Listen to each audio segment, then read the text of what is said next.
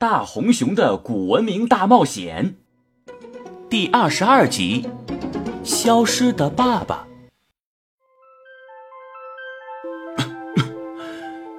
迪迦，你过来，我有个重要的任务要交给你。迪迦不知道自己怎么来到了医院。刚才他明明还在床上，一边看故宫的画册，一边和大红熊聊着明天去故宫寻找创世宝石的计划。那个呼唤他的人是他的爸爸，此时的爸爸正躺在病床上，双脸苍白无比。老爸，迪迦，爸爸就要离开了。爸爸，你要去哪儿？你不和我一起保护地球了吗？我们还要一起去帮助奥特曼打败怪兽。帮助超人和钢铁侠拯救人类呢，乖儿子，爸爸又有了新的任务，所以要暂时离开地球了。啊，爸爸是什么任务？我要和你一起去。迪迦，你还小，组织让你留下来继续保护地球。可是爸爸，没有你的话，我不知道该怎么打败坏人呢。来。这个腕带给你，爸爸从手上退下来一个腕带，并亲自给迪迦戴在右手的腕上。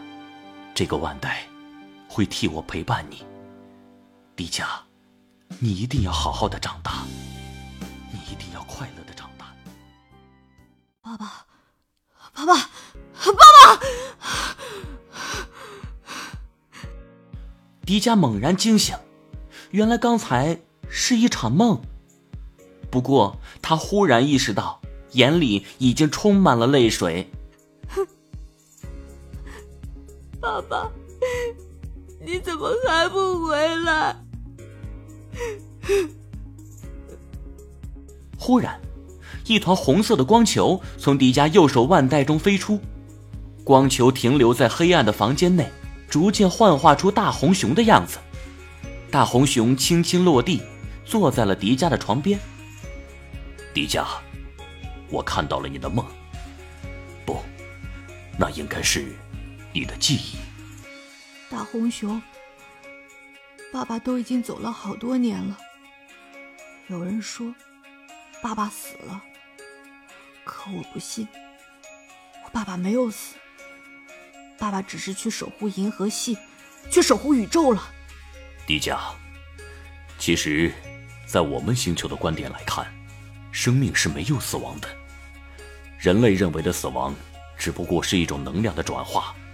你的爸爸一定还在某个地方，以另一种形态存在着，他依然关注着你，保护着你，只是你不知道罢了。爸爸离开这么久，只有你说的话才是我最认可的。爸爸一定还在。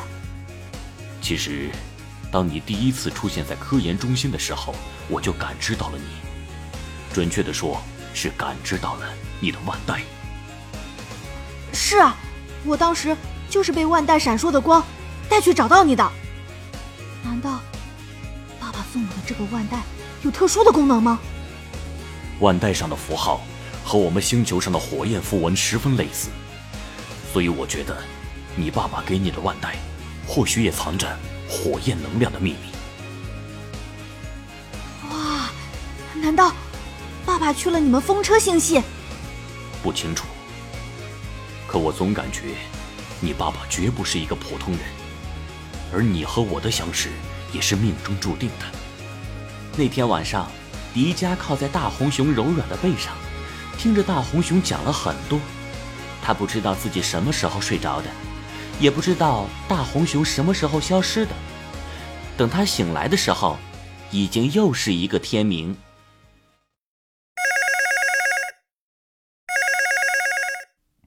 哎呀，花泽，你干嘛这么早打电话？迪迦，快点下楼，我已经派车来接你了。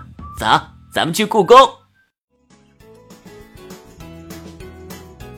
朋友们，你们觉得爸爸给我的这个腕带和大红熊有什么联系呢？爸爸是不是有一个我不知道的身份呢？在留言区告诉我你们的想法吧。